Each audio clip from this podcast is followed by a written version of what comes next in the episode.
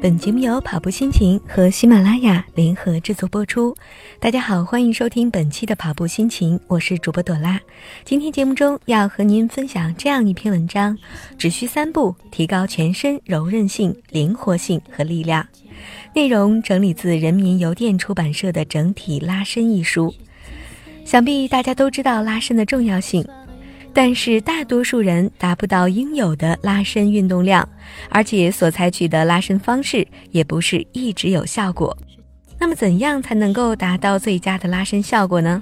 有没有一种拉伸运动系统可以让我们获得更多的收获呢？答案是有的。每个人都可以通过特定的方式来实现自己的拉伸效果。美国知名健身专家杰伊·布拉尼克先生独创的三步系统拉伸法是一套简单而有效的拉伸方法，既可以提高身体柔韧性和灵活性，更神奇的是，它能够提供看得见、感觉得到的身体力量。训练者可以真正切实的从这套方法练习中获益。下面就让我们来了解一下三步系统拉伸法。它包括三个简单的步骤，您只需要记住三个关键词：最大化、最小化、均等化。第一步，最大化每一项拉伸运动中的活动范围；第二步，最小化每个关节和每个肌肉群中被动柔韧性与主动柔韧性之间的差异；第三步，均等化身体左侧与右侧。前侧与后侧的活动幅度，增进身体的对称性。在做第一步之前，您需要知道有三个类别的活动范围：紧绷、理想和超长。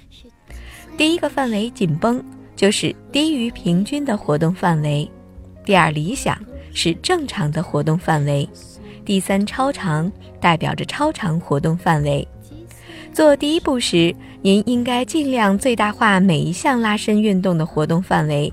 具体来说，如果仅仅可以通过紧绷的活动范围完成一项拉伸运动，那么目标就应该是致力于练习并完成理想活动范围的拉伸运动。如果可以通过理想活动范围完成一项拉伸运动，那么目标就应该致力于实现超长的活动范围。接下来，第二步最小化。假设您已经学会结合被动和主动拉伸运动，那么这个时候就要最小化第一个关节和每一组肌肉群中被动柔韧性与主动柔韧性之间的差异。这一步可以保证关节处有足够的力量和稳定性，进而实现身体的柔韧性。第二步也可以为第一步提供安全保障。在尝试最大化每一项拉伸运动和每一个关节活动的幅度的时候，不会变得过度灵活或者失去平衡。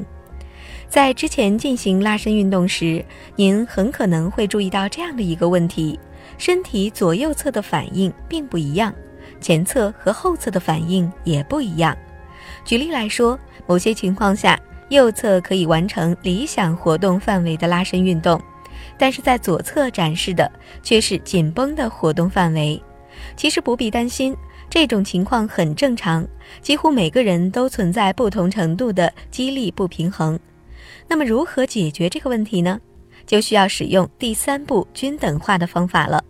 您可以细致慎重地调整所进行的特定拉伸运动类型、数量以及完成时的强度，从而改善这种不平衡。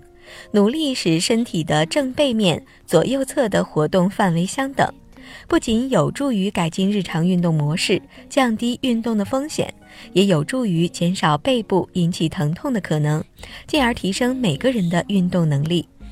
学会这套三步系统拉伸法，能帮您在拉伸运动中改善体姿、美化形体，同时还可以预防损伤、均衡力量，促进机体的恢复。提升运动的活力，达到您最期待的完美功效。